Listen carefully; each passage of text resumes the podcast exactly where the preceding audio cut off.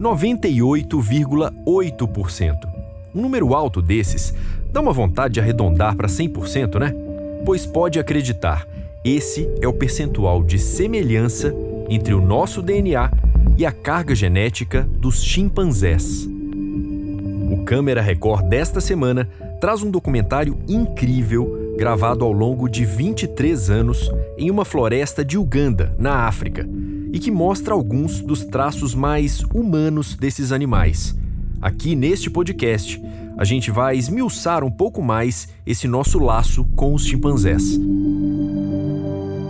Eu sou Marcelo Magalhães, sou editor executivo do Câmera Record.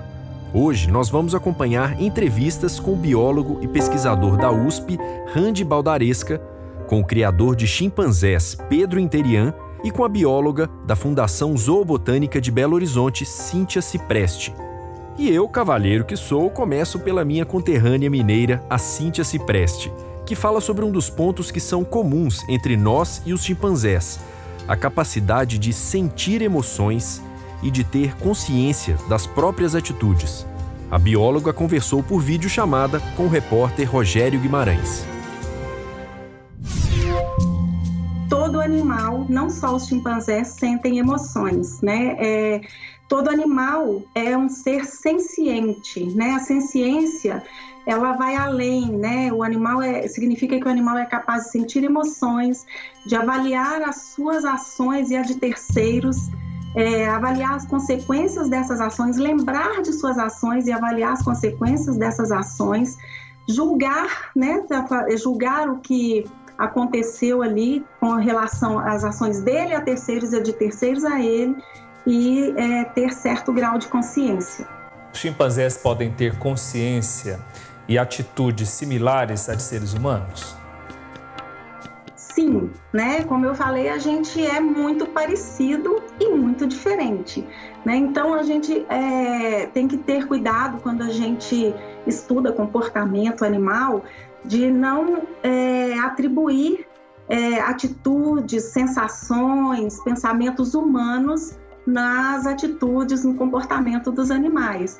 Mas sim, eles são capazes de, de ter solidariedade, compaixão, né? Mas aí lembrando que é sempre com o indivíduo do seu grupo e muitas vezes aquele que não é tipo uma ameaça para ele, de perder o cargo ali, o, o posto de, de alfa, né?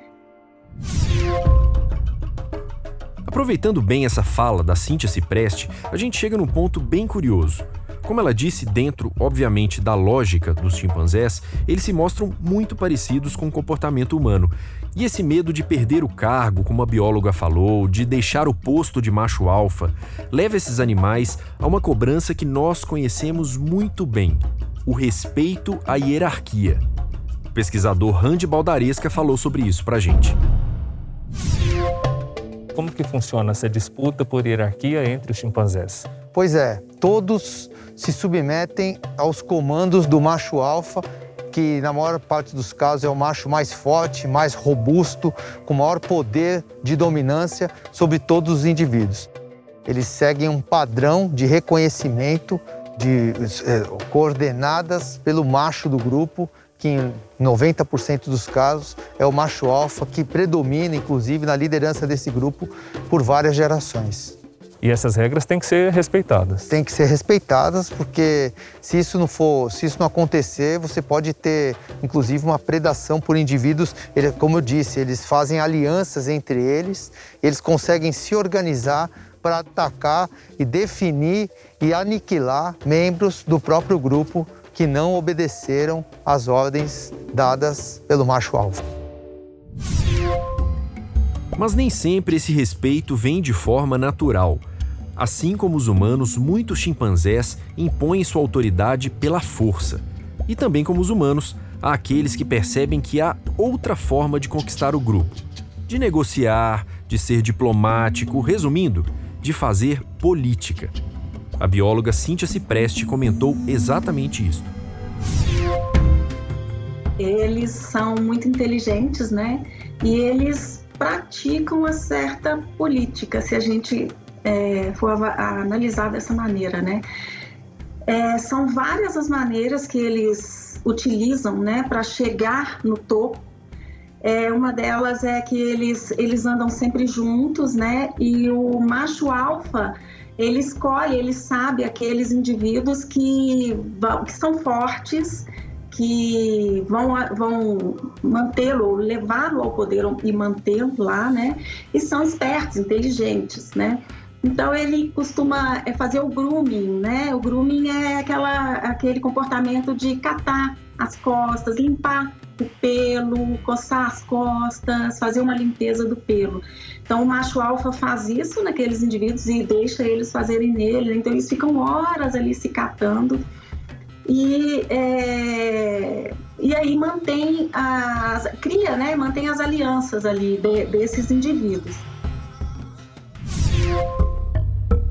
Bom, limpar o pelo e coçar as costas não são exatamente o que os humanos fazem para conquistar apoio, né? Mas eu tenho certeza que eu e você conseguimos imaginar uma série de comportamentos semelhantes no nosso mundo, né? Afinal, a palavra bajulador não existe por acaso. Enfim, só que chega uma hora em que a política, a diplomacia nem sempre funcionam, e aí os chimpanzés mostram seu lado mais cruel como num exército, eles partem para a guerra, com uma organização e uma estratégia que impressionam o pesquisador Randy Baldaresca. São animais muito bem esclarecidos, muito bem organizados, que existem há milhares de anos, têm totais condições de absorverem todos os recursos que as florestas oferecem, têm capacidade de, de coordenar suas ações dentro do grupo e também são animais predadores, são animais super organizados, como se fossem soldados mesmo de uma mesma equipe para enfrentar uma própria guerra.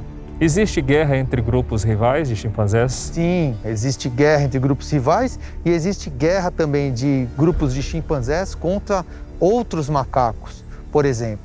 Então a gente sabe que o, o, os chimpanzés não permitem a presença de outros grupos dentro do seu território de forrageamento, ou seja, de busca por alimento. Os chimpanzés, eles têm essa capacidade de definir estratégias para conquistar território?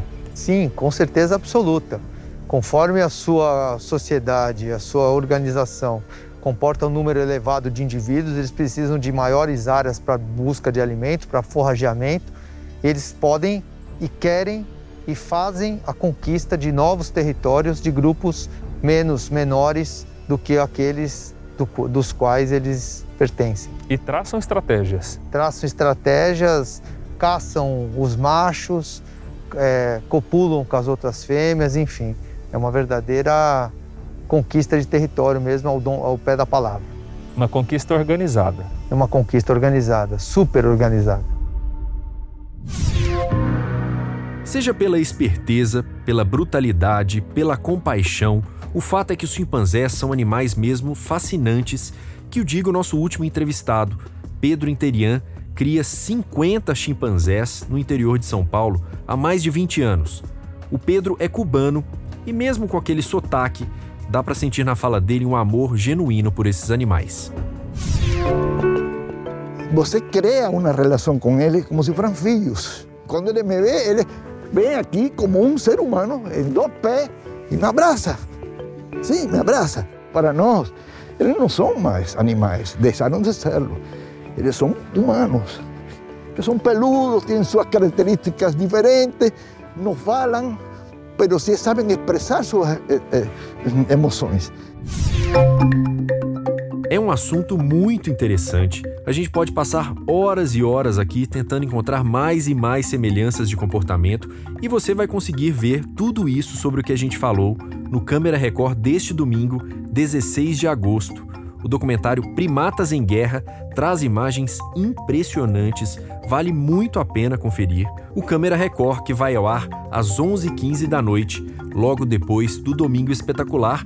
E eu sempre repito, não tem problema se você estiver nos ouvindo depois do dia 16 de agosto, é só acessar o playplus.com para assistir a íntegra desta e de todas as reportagens do Câmera Record. Este podcast teve edição de Miguel Wesley, a sonorização de Felipe Égia, e eu agradeço muito a você que nos acompanhou mais uma vez. Espero de verdade que você tenha gostado. Até uma próxima. Tchau.